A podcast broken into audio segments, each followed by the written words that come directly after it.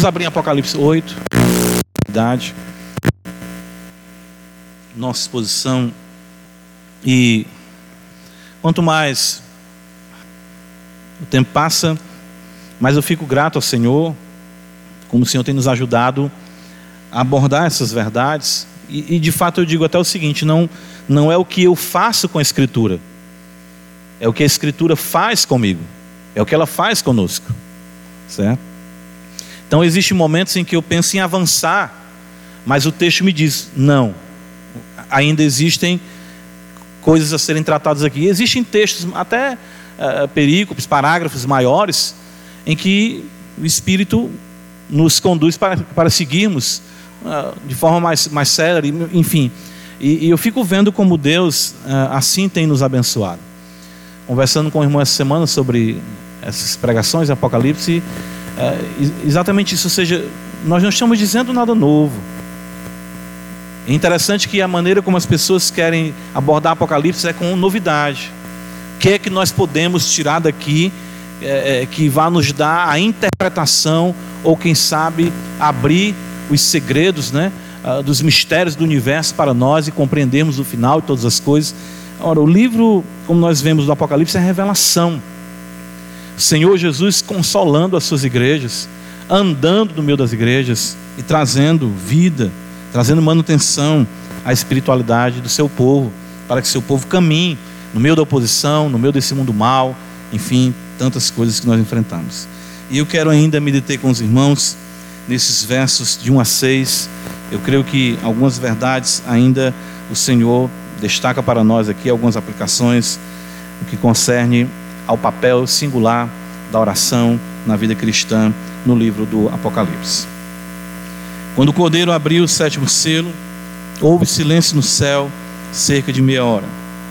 Então viu os sete anjos que se acham em pé diante de Deus, e lhes foram dadas sete trombetas. Veio outro anjo, ficou de pé junto ao altar, um incensário de ouro, e foi-lhe dado muito incenso para oferecê-lo com as orações de todos os santos sobre o altar de ouro que se acha diante do trono. Da mão do anjo subiu à presença de Deus a fumaça do incenso com as orações dos santos.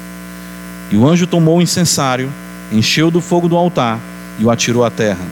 E houve trovões, vozes, relâmpagos e terremoto.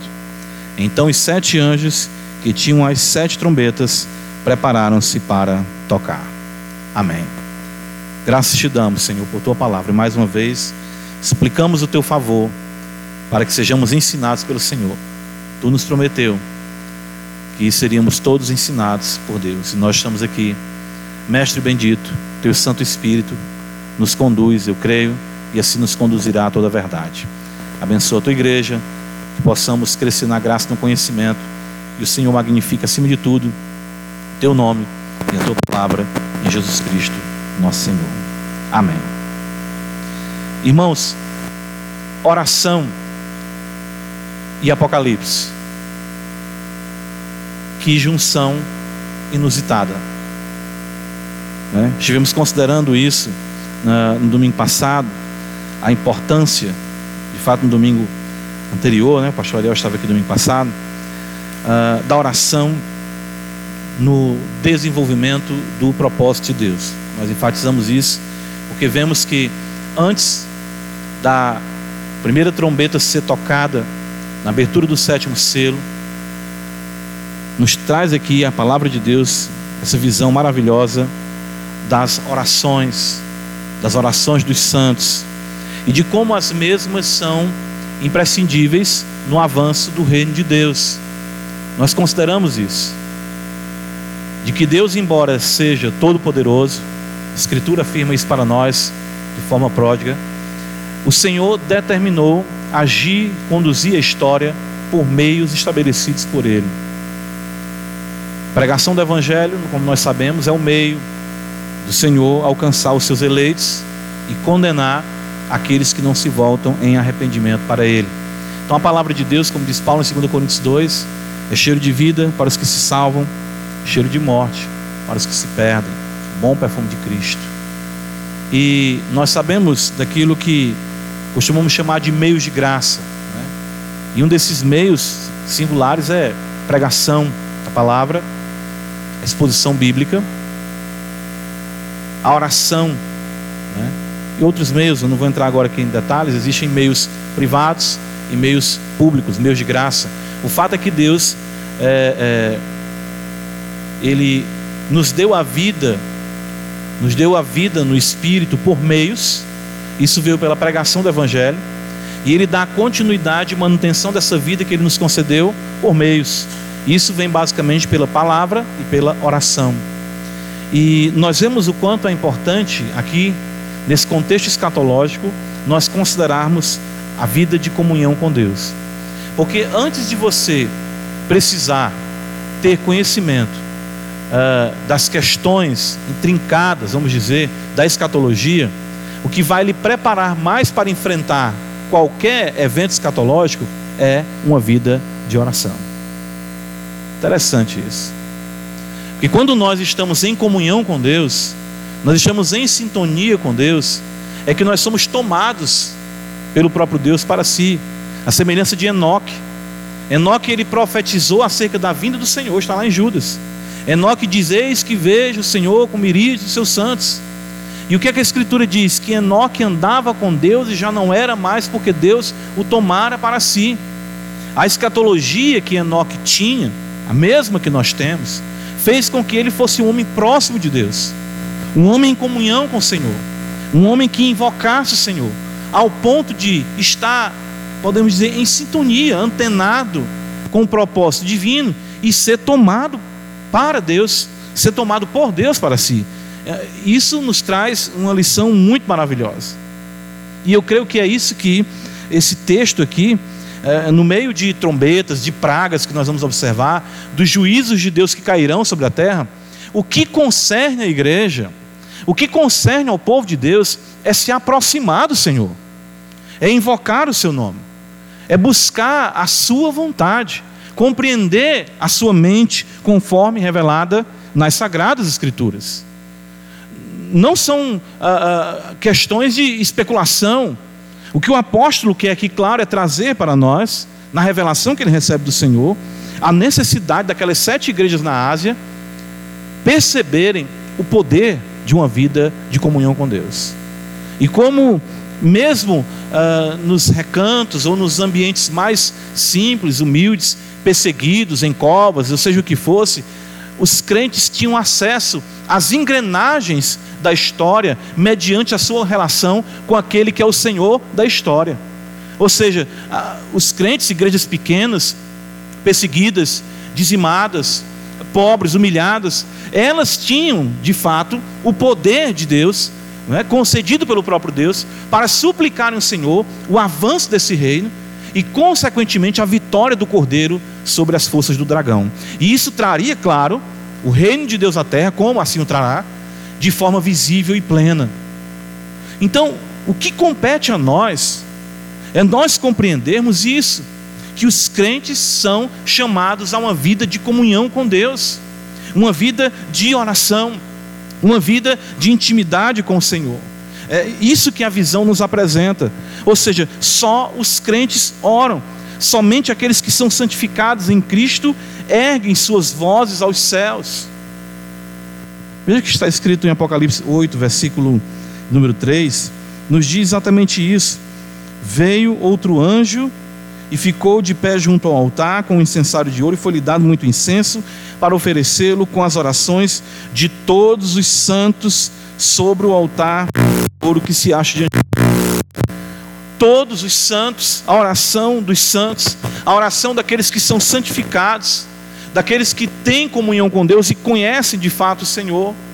Isso é um privilégio que nós, como igreja, devemos entender e entender isso dentro de um contexto sim escatológico. Se você pensa, meu Deus, as coisas estão piorando, o governo está se tornando cada vez mais anticristão, o que, é que eu tenho que fazer? Orar. Meu Deus, a situação no mundo está complicada, ninguém mais sabe quem é homem, quem é mulher, quem não é mulher, quem é homem, enfim, nós não entendemos mais nada. O que, é que eu tenho que fazer? Orar. Meu Deus, hoje em dia a família foi redefinida, as pessoas não deixam mais nós afirmarmos o papel singular do, do homem, da mulher, eh, numa realidade familiar, no disciplinar os seus filhos. O que, que eu tenho que fazer? Oração. Toda a nossa vida, todos os nossos problemas, frustrações, temores, nós santificados pela fé em Cristo, devemos nos voltar para Deus em oração. É isso que o livro quer ensinar para nós, Santo Livro. Ou seja, as trombetas tocarão, o mundo ficará pior, as pragas serão derramadas, e o que a igreja tem que fazer? Orar, invocar o Senhor, ter comunhão com o Senhor, se fortalecer em oração para que o nome do Senhor assim seja glorificado. Spurgeon dizia isso de uma forma muito bela. Se nós formos fracos em nossa comunhão com Deus, nós seremos fracos em todas as outras coisas que muda a nossa vida é isso: oração. É aquilo que nos anula, né? É aquilo que revela a nossa impotência, mas revela sim a onipotência, a graça e o poder do Deus Todo-Poderoso. Senhor Deus vai julgar o mundo, Senhor Deus está julgando o mundo. E o que a igreja tem que fazer? Correr de um lado para o outro com alianças políticas? Não. Há alguns domingos eu estava aqui eh, e cheguei, alguns irmãos disseram, pastor, tem uma, uma, uma senhora querendo falar com o senhor, e muitas pessoas falaram para mim, e no final do culto, essa senhora me procurou e ela veio fazer uma proposta política aqui para a igreja, né? uma proposta política. E eu disse para ela: de forma nenhuma nós abordamos essas questões políticas assim na igreja. Nós não, não entendemos a igreja como um, um, um, um curral eleitoreiro, de forma nenhuma. Ela, não, mas nós temos que impedir o avanço, nós temos que lutar, nós não podemos deixar a linguagem dela, a esquerda dominar a nossa vez da direita, nós temos que lutar, temos que fazer isso, aquilo, aquilo outro. Assim, olha, o poder na vida dos crentes se encontra em uma vida de joelhos, de oração. A transformação do nosso país, se assim Deus o quiser, a transformação da nossa sociedade, se assim Deus o quiser, se Ele quiser avivar a realidade da igreja de Batista de Parquelândia em âmbito no seu bairro, em Fortaleza, no estado ou no Brasil, basta apenas que Ele diga uma palavra nós não precisamos e não podemos, e não são os meios estabelecidos por Deus. A oração, sim. E eu disse para ela: Mas o senhor me permite que eu entregue aqui uns panfletozinhos? Ela perguntou. Aqui na rua, eu pensei: Olha, na rua não tenho nenhuma, nenhum domínio sobre a sua ação, mas eu falo para as ovelhas que o senhor me incumbiu a responsabilidade para não receberem o papel da sua mão. Eu disse para ela. E eu queria que a senhora entendesse respeitasse. Não, eu respeito, eu entendo. Então, para não ficar em paz, a senhora o fato é que os irmãos entendem, as pessoas acham que outra arma, que outro recurso é muito mais eficiente do que uma vida de oração. E ela vai citar José, citar Daniel, e disse: é, José e Daniel não faziam parte de nenhum partido político, foram elevados a posições assim, sem nenhuma ambição política, é, momentos pontuais definidos por Deus para conduzir até mesmo o livramento do seu povo, é, visando a, a, a, santa semente, ah, enfim. Mas a gente vê o quanto a, a visão de muitas igrejas, assim, são muitos crentes, não conseguem perceber a singularidade da vida de oração e o privilégio de clamar ao Senhor. Irmãos, os ímpios não clamam a Deus. O texto diz que uh, os santos ofereceram, aliás, o anjo ofereceu as orações dos santos. Abre comigo no Salmo de número 9, olha o que diz a Escritura. Salmo 9.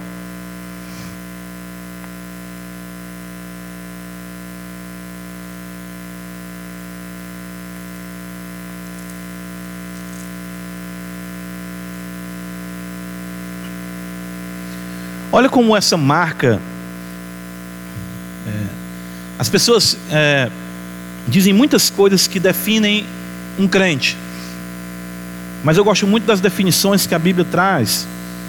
Uh, e definições assim simples. É, vou já dizer isso aqui para os irmãos. Às vezes a gente ah, um crente é isso, é isso, aquilo, aquilo. Tudo bem, existem muitas. Existe o fruto do Espírito, né? Tem, alguns são os frutos, mas é o fruto do Espírito. Mas deixa eu, eu ler o texto aqui e, e eu explico isso para os irmãos. Salmo 9, versículo 17, está escrito: Os perversos serão lançados no inferno, e todas as nações que se esquecem de Deus. Percebam, os perversos se esquecem de Deus, não cogitam Deus. Salmo 14, Salmo 53, ah, o insensato diz: Não há Deus. Mas aqueles que são alcançados pelo Senhor não se esquecem de Deus constantemente elevam seus pensamentos, suas orações, suas vozes aos céus, clamando ao Senhor.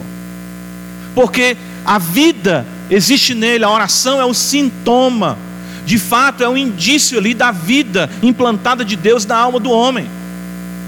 Nos cultos de oração, aqui a quarta-feira, nós estivemos expondo a, a, a, os textos que tratavam de oração em Atos dos Apóstolos, e eu gosto demais, sempre internece o meu coração quando Saulo está perseguindo a igreja, Atos capítulo 9, e o Senhor diz para Ananias: vai à rua direita, procura lá Saulo. E aí Ananias diz: Senhor, esse homem tem feito muito mal à tua igreja. O Senhor fala para ele: vai porque ele está o quê?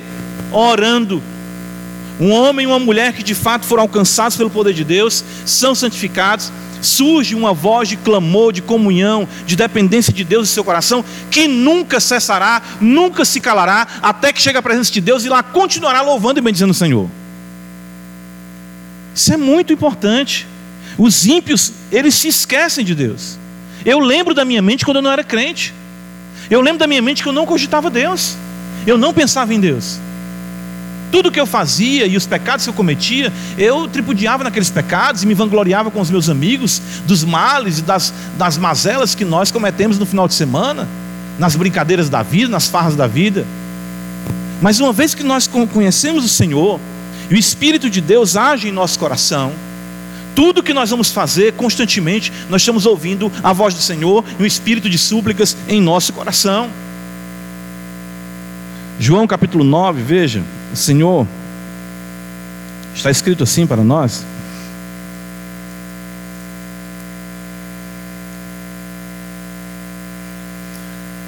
João capítulo 9, registrando aqui a fala do cego, foi curado pelo Senhor. Olha o que é que esse cego diz aqui, uma coisa bem interessante. Versículo 31. Sabemos que Deus não atende pecadores. Claro que isso não é um, uma afirmação que designa a, impossibilidade de comunhão com Deus, porque todos nós que estamos aqui somos pecadores, mas poderíamos aqui colocar. Uh, uh, uh, parafrasear dizendo: Deus não atende pecadores impenitentes, pessoas que não se arrependem. Tanto que ele vai dizer na sequência, pelo contrário, se alguém teme a Deus e pratica a sua vontade, a este atende. Porque o fato de alguém temer a Deus e praticar a sua vontade o leva à comunhão com Deus e, consequentemente, a uma relação com Ele. Intimidade, comunhão, buscar o Senhor. Mas aqueles que não conhecem a Cristo, não têm os seus corações voltados à oração. E isso se torna uma pedra de toque para você que está aqui essa noite. De você questionar, sabe o que? A minha alma tem sede de Deus, do Deus vivo. A minha carne, o meu coração clama pelo Senhor. O meu primeiro pensamento ao despertar é para Cristo. O meu último pensamento ao adormecer é para Cristo. Todas as coisas que eu faço, que eu penso, a comida que eu como, o trabalho que eu executo, a minha relação, a criação dos meus filhos, todas elas se encontram diante de Deus em oração. Senão, de fato, a vida de Deus ainda não é um fato na sua vida.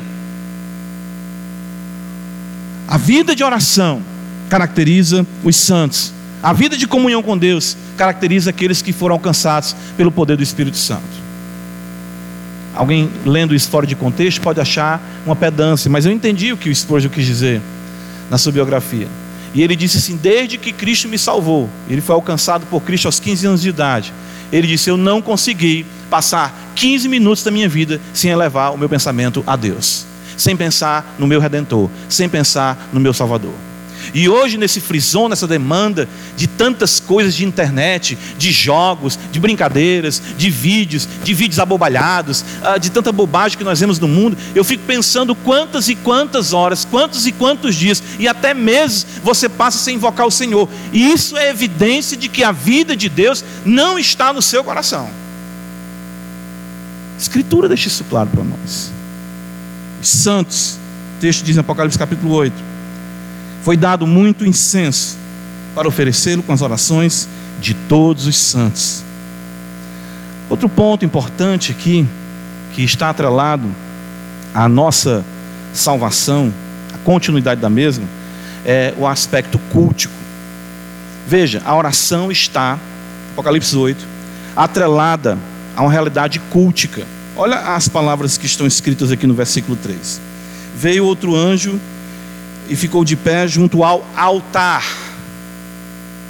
com um incensário. Veja a palavra incensário, altar incensário de ouro. E na sequência ele diz: Foi-lhe dado muito incenso para oferecê-lo com as orações de todos os santos sobre o altar de ouro. Mais uma vez, o altar.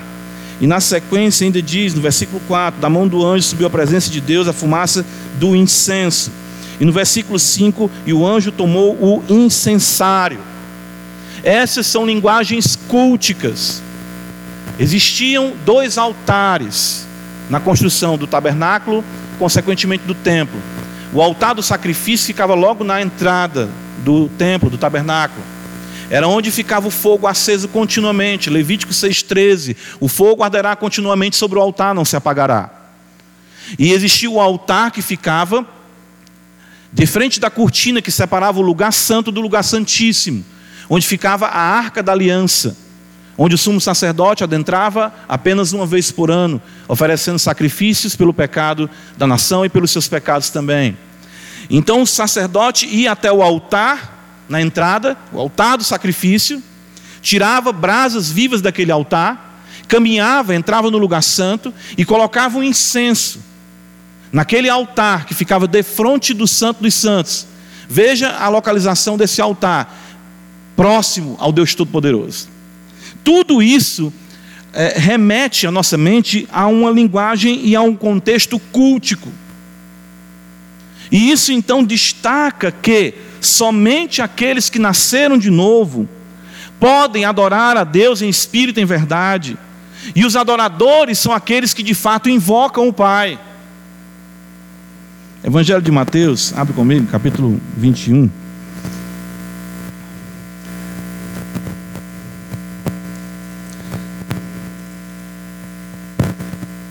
Veja como isso é importante. É por isso que uma pessoa que ela não tem comunhão com Deus, olha como isso é uma sequência, irmãos. Por que, que você chega na igreja e esse é um ambiente, ah, como é que eu posso dizer, sem sabor para você, não, não é apetecível? Por que, que você chega aqui e os cânticos, a leitura da Bíblia, o sermão, você fica. Eita, pastor, hoje está aqui, está. 8, e 5, nada. Eita, está falando demais. Por que, que a oração é cansativa? Porque você não tem vida de Deus na sua alma. E aqui é um lugar que é definido por Cristo da seguinte forma: olha o que está escrito, Mateus capítulo 21, versículo 13. E disse-lhes: Está escrito, a minha casa será chamada casa de quê? Olha só, como nós definimos a igreja de Deus? Claro, o Senhor está falando aqui do templo e dela ser um local para oração. Salomão consagra ela com aquela oração maravilhosa. Mas isso aponta para o templo maior que somos nós, templo de Cristo, morada de Deus. A minha casa, ela será chamada casa de oração, porque eu derramarei sobre ela o espírito de súplica, e o meu povo invocará o meu nome. Então todos estarão em sintonia comigo, falando comigo. A igreja é lugar de oração de adoração. E eu adoro orando, eu oro adorando. Então por isso que você não tem prazer. Você não consegue elevar os seus pensamentos, você não consegue ter uma contrição na sua vida, um enternecimento do seu coração, as afeições não conseguem serem colocadas em Cristo, numa relação com Cristo, em uma prece sincera de você mesmo aí onde você está, dizendo: Senhor, salva-me dos meus pecados, e Ele ouvirá a sua oração. Senhor, me dá um coração inclinado para Ti, Ele dará isso se você pedir. Senhor, me liberta desse vício, me liberta dessa vida, transforma o meu ser. O Senhor ouvirá a oração daqueles que de forma contrita invocam o Seu nome. Por isso que nós vemos aqui esse ambiente cultico, altar, incenso para nos fazer compreender que a oração ela está atrelada a essa magnífica realidade cultica. Apocalipse 8, volta comigo, ainda outro ponto que eu quero destacar, tão maravilhoso aqui nesse texto, é que existe um elemento de nobreza na oração. De fato, uh, a verdadeira oração, a genuína oração, não pode ser imitada. E isso nós observamos com os elementos que são utilizados aqui, que vêm da linguagem veterotestamentária, no Antigo Testamento, com os elementos, com os utensílios do culto. São o que? O altar de ouro e o incensário de ouro. E o a nobreza. Os objetos do culto eram feitos de ouro para destacar a singularidade, a magnitude da adoração ao Deus verdadeiro.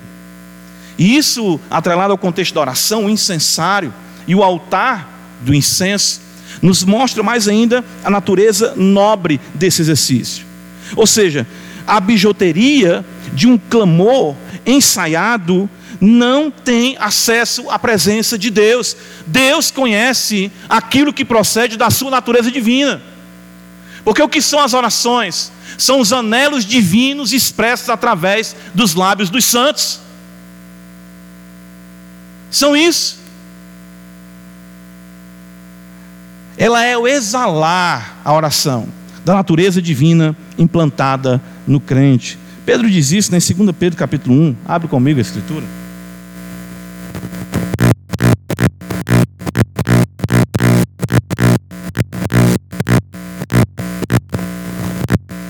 Segunda capítulo 1, Pedro vai dizer, versículo 3, capítulo 1,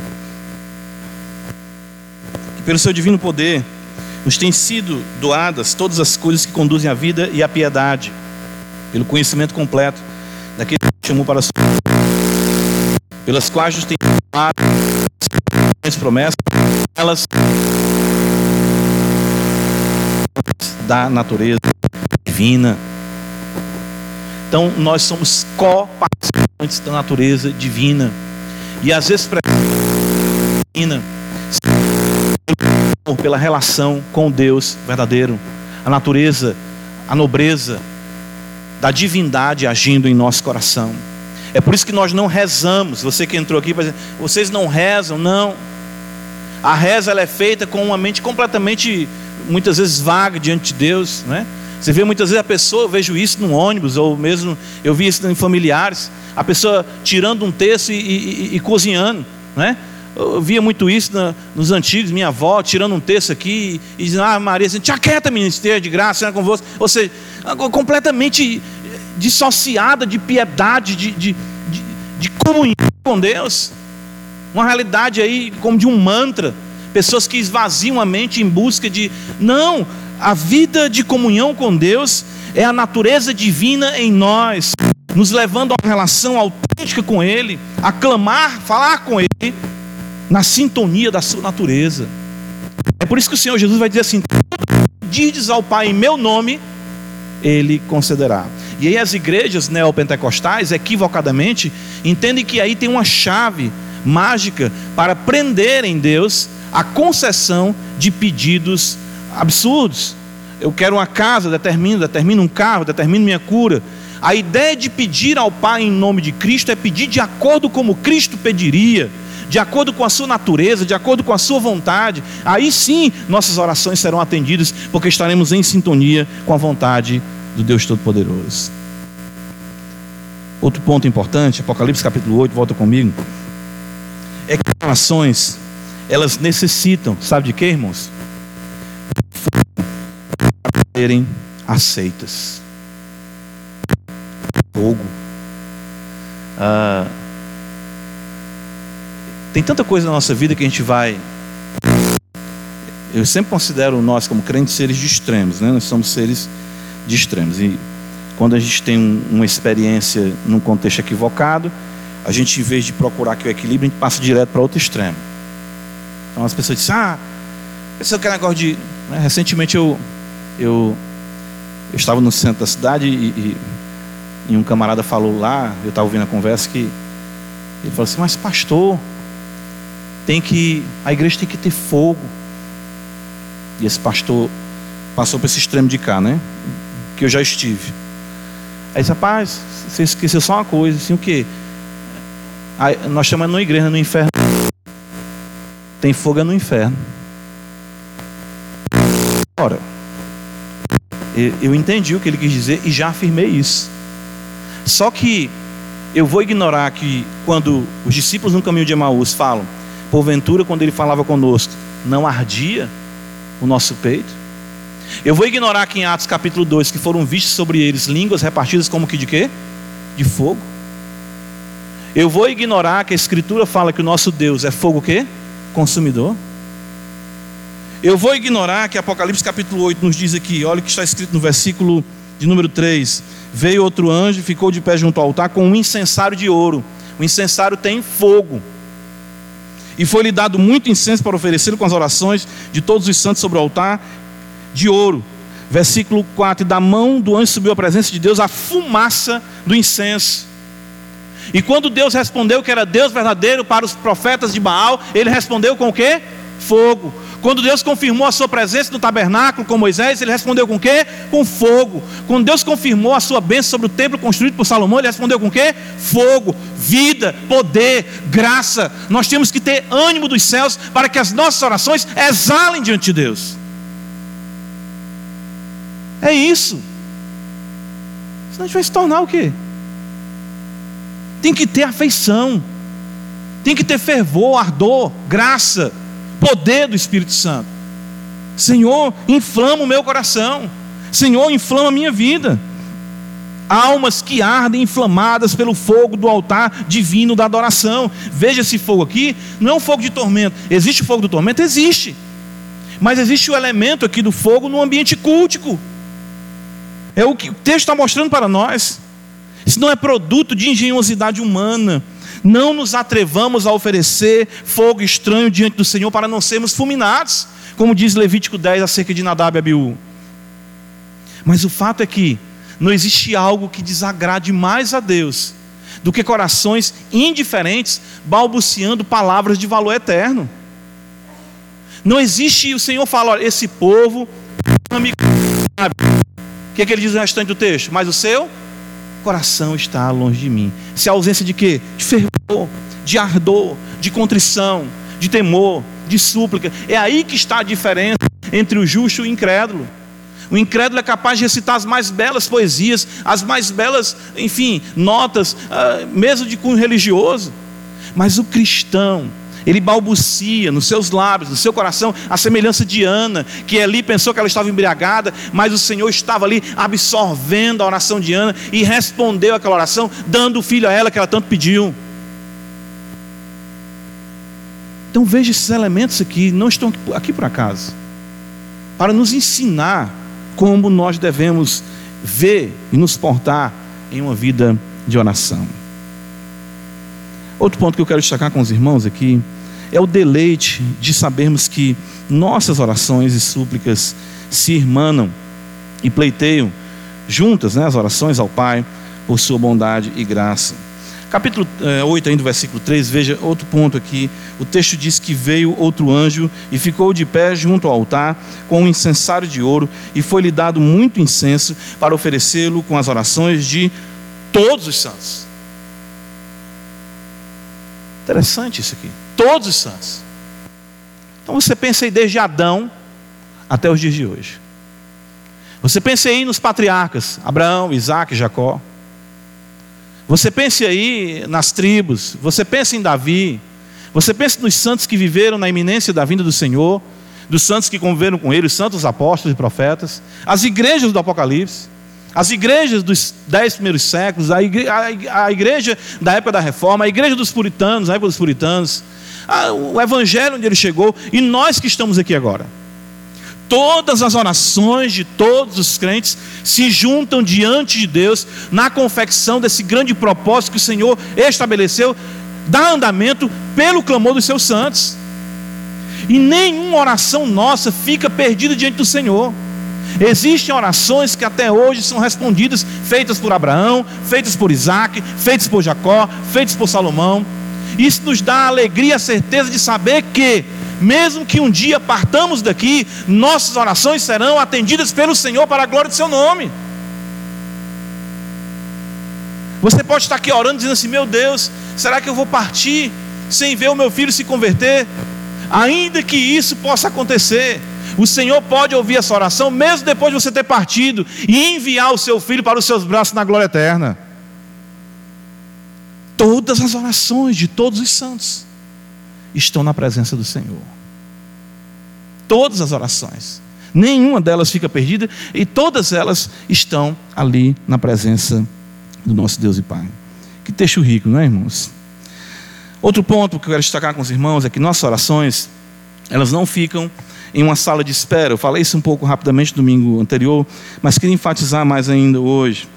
É, ou seja, nossas orações não ficam em uma pilha esquecida de processo, elas não estão em algum ponto esquecido da repartição celeste, mas elas se encontram, veja, Apocalipse 8, versículo 3, diz que todos os santos, as orações de todos os santos sobre o altar de ouro que se acha diante do trono.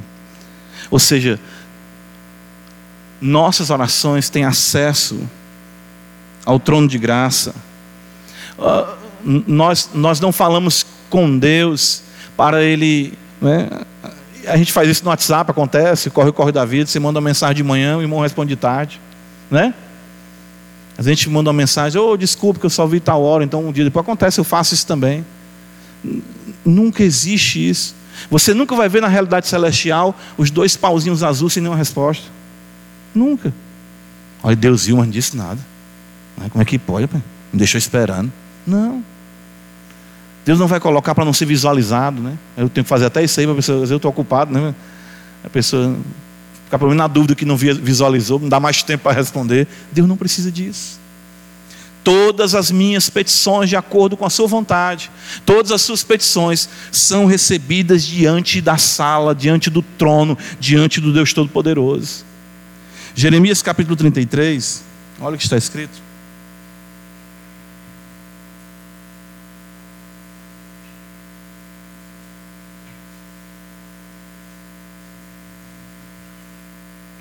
Deixa conhecido.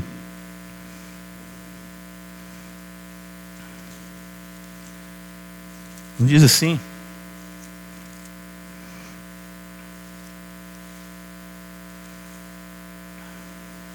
versículo 3.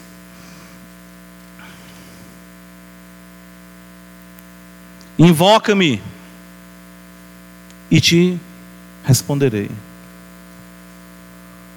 Algumas versões diz: clama a mim e o que? Responder-te.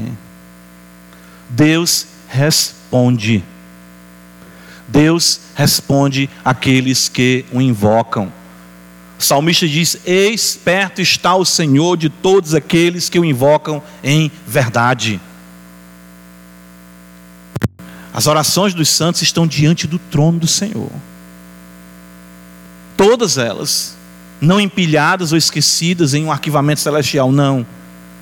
Mas isso mostra o cuidado e a bondade de Deus e a urgência que Ele tem em nos abençoar mais do que nós mesmos temos em pedir. Outro ponto importante, que é o, já é o sétimo, se vocês não estiverem contando. Vamos já concluir, são 15. Então estou brincando. Nossas orações, elas são imperfeitas.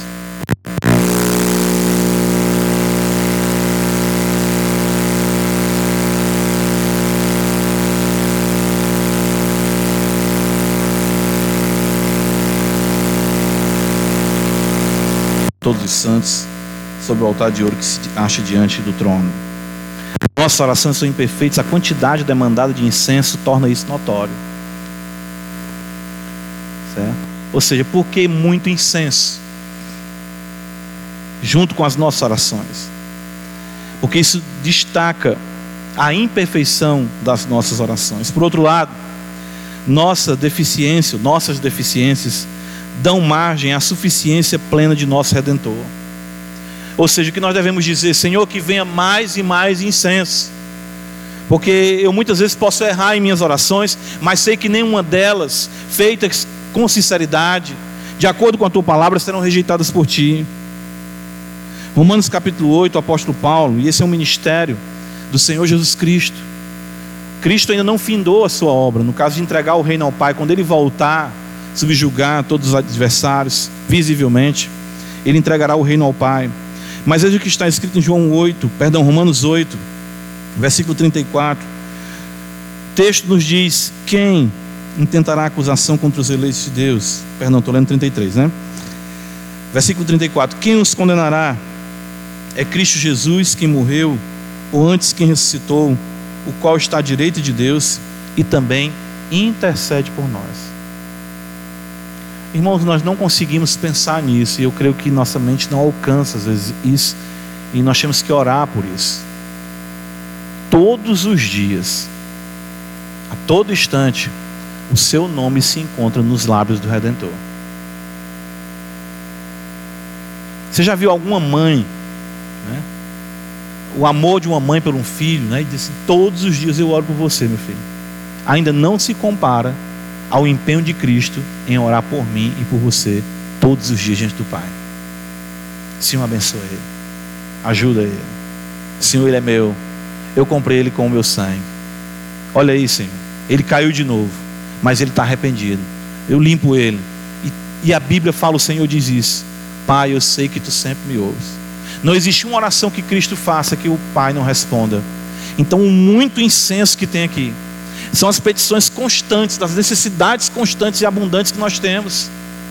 As demandas de uma vida em um mundo caído, com a natureza caída, com as afrontas do maligno, e a necessidade constante da proteção do Senhor. Jesus disse para Pedro: Eu roguei por ti, Satanás pediu para se andar. O diabo pode querer arruinar a sua vida.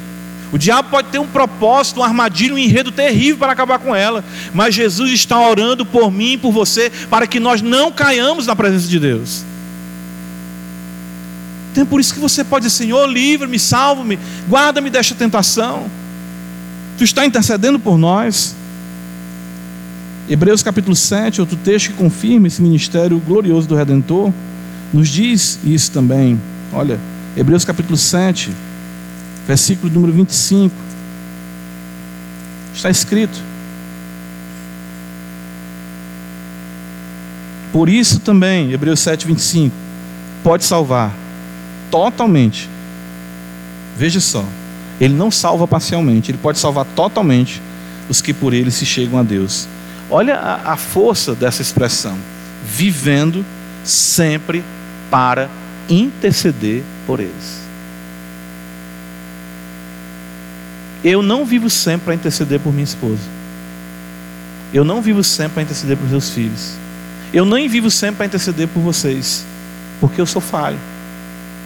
Eu me pego orando tantas vezes pelos meus pecados, pelas minhas frustrações, que às vezes mesmo nós temos que nos policiar como crentes, como Paulo diz, orai por mim. Ele pediu o texto lido aqui, 1 Tessalonicenses 5, ele diz, orai sem cessar, orai por mim. Ele pede em Efésios capítulo 6, orai por mim, para que me seja dado intrepidez no anunciar da palavra. E nós esquecemos. Às vezes, irmão, irmão, você, você orou por mim, a gente fica encabulado, né? Eu, eu oro para que Deus abençoe todo o povo de Deus, né, meu irmão?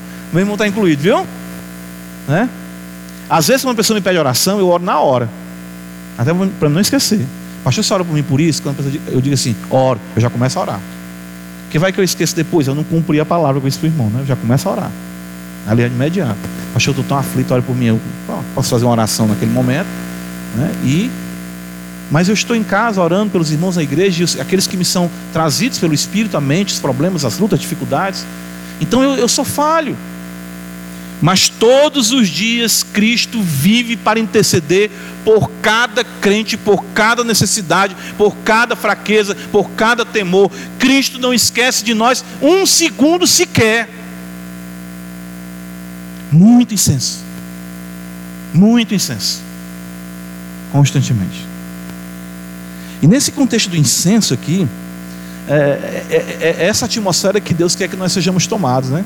Ah, pensa aqui comigo um sacerdote sai do altar e coloca as brasas no incensário e coloca o incenso. E sobe aquele cheiro. E aquela nuvem cobre. E essa atmosfera de amor que nós temos que aprender a desfrutar na vida de oração com o nosso Deus. Sermos levados a Deus a uma perfeita sintonia com os propósitos divinos. É interessante que o incenso utilizado no templo ele não poderia ser replicado em nenhum lugar, era passível de morte quem assim fizesse. Êxodo 30, 37, 38 fala isso para nós. O incenso não poderia, o incenso puro, sagrado, porque isso revela a sintonia, é um, um, símbolo para nós aqui da singularidade da comunhão com Deus, que somente o Senhor concede nessa atmosfera de amor. Que nós temos em Cristo intercedendo por nós, nós nos relacionando com Ele e, claro, a vida divina pulsando em nossos corações. E para nós concluirmos, Apocalipse 8, algumas observações aqui importantes. É que o texto nos diz que o anjo tomou um incenso, encheu do fogo do altar e o atirou à terra. E houve trovões, vozes, relâmpagos, terremoto. Então os sete anjos tinham as sete trombetas, prepararam-se para tocar.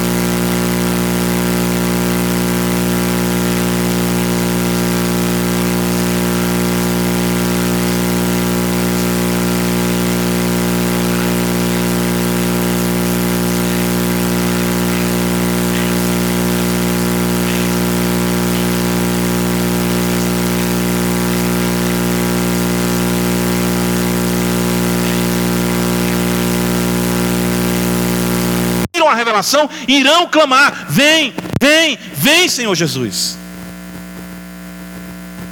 É isso que. Uma visão escatológica saudável nos traz. Ela não nos leva a ficar debatendo com um e com o outro quem é isso, quem é aquilo, que vai acontecer com A, com B, com C, é com Israel, é com isso, é com aquilo, com aquilo outro. Não. Eu não vejo nada disso no Apocalipse. Eu vejo Deus levando a sua igreja a clamar, a orar, a ser instrumento para o avanço do reino de Deus. A...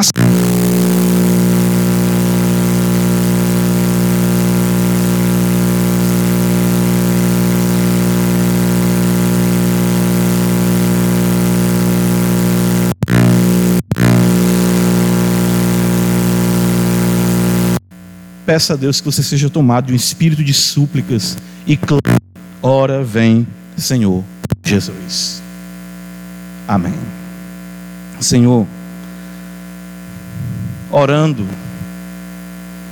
nós queremos conduzir nossa vida em oração, em comunhão contigo.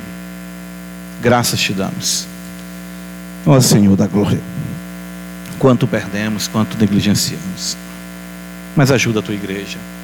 Nós iremos mais uma vez cantar também nesse cântico anelarmos, suplicarmos que tu visite a tua igreja. Nos ajuda, Pai. Por amor do teu filho, no poder do Espírito Santo, assim oramos. Amém.